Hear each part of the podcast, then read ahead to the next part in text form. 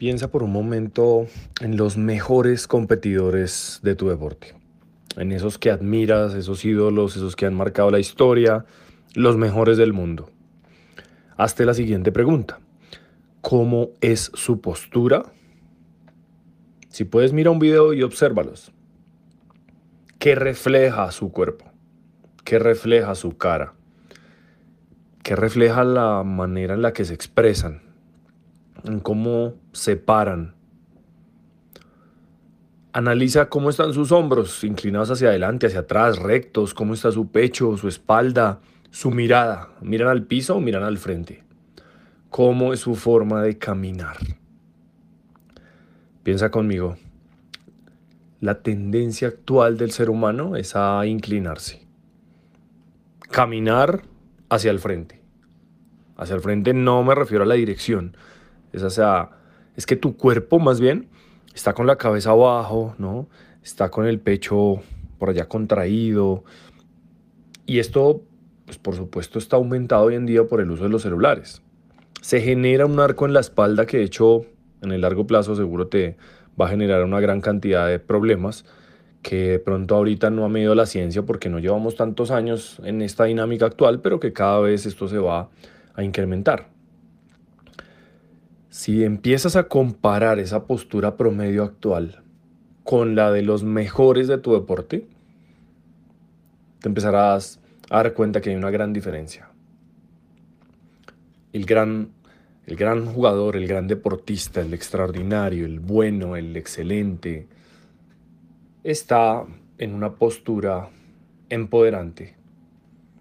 Tiene el pecho afuera. Cierra las escápulas atrás en la espalda mira al frente. Y te estarás preguntando, bueno, profe, pero ¿eso qué importa? ¿Por qué nos dices que esto puede ser una manera imperceptible de entrenar la confianza? Pues es muy simple, cuando tu cuerpo está en un estado de estrés, un estado de preocupación, un estado de ánimo bajo, vas a reflejar esa postura. Pero en el justo instante en el que empiezas a cambiar tu postura, hay una gran cantidad de estudios hoy en día que demuestran cómo empieza a cambiar tu fisiología interna, las hormonas, los neurotransmisores, todo, todo, todo dentro de ti empieza a cambiar. Entonces mira que van a pasar varias cosas y es que no es una coincidencia que los mejores tengan una postura empoderante, una posición, que su cuerpo siempre esté ubicado de cierta forma, que su mirada proyecte ciertas cosas. No es una casualidad que estas personas van a tener la tendencia a ser personas enérgicas.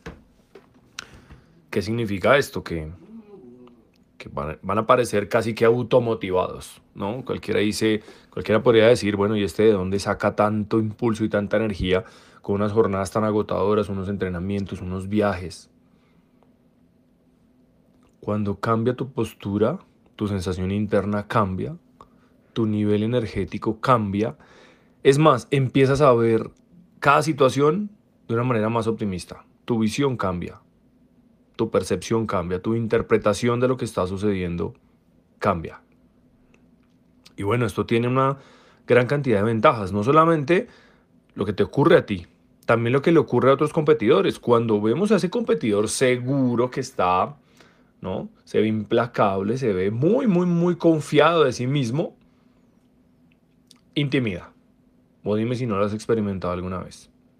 Ver que el rival tal vez está calentando y lo hace con tanta seguridad que tú ya empiezas a tener la tendencia a pensar que ese deportista es muy bueno. Simplemente analiza esto. Te haría la siguiente pregunta. ¿Tú confiarías en alguien que mira el piso? ¿No habla? ¿Se muestra nervioso? ¿Tiembla? ¿Le tiembla la voz? Seguramente no. Entonces, mira que esto también se proyecta al exterior. O sea que tienes una ventaja interior, una exterior cuando cambias tu postura.